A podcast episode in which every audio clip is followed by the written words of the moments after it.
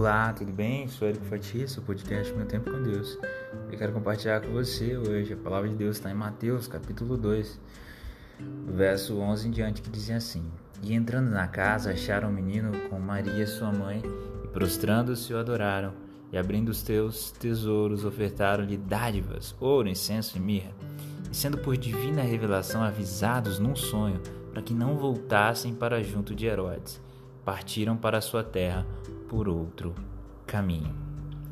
Hoje eu quero falar sobre Deus te levar para casa por um caminho seguro. Depois de orar e adorar a Cristo, o menino, os sábios tiveram uma direção para retornar para sua terra por outro caminho, porque senão Herodes os perseguiria. Mateus usa exatamente a palavra caminho em outros lugares para sugerir uma direção na vida.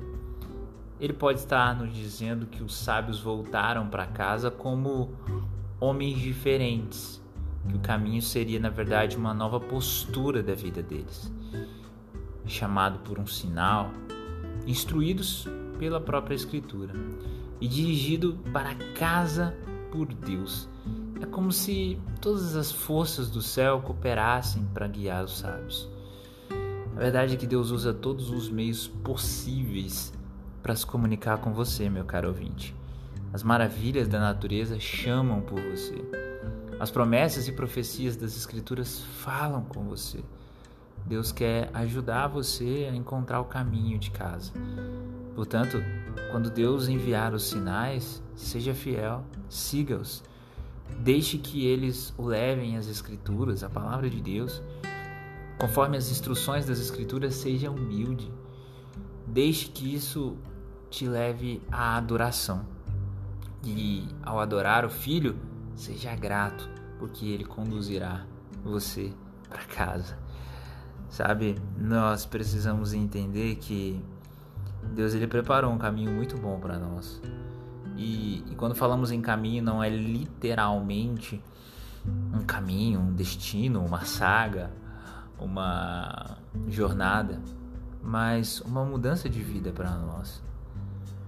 Deus pode transformar a nossa vida, assim como Jesus fazia da água para o vinho. E, e Ele quer que vivamos coisas firmes, fortes, que nós ainda não sabemos mas que Ele preparou para nós desde o ventre da nossa mãe. Agora, cabe a nós estarmos atentos aos detalhes e ao imperativo de Deus para a nossa vida, nos chamando todos os dias para nos voltarmos até Ele, para o amor dele, um amor que nos constrange, um amor que nos perdoa, um amor que eu não canso de dizer, é tudo de bom. O amor de Deus, ele é completo, ele é perfeito, ele é repleto, ele nos preenche. Que esse amor te preencha e que você siga o caminho que Deus preparou para você e fique tranquilo, fique tranquila, que ele vai te levar para casa. Que Deus te abençoe.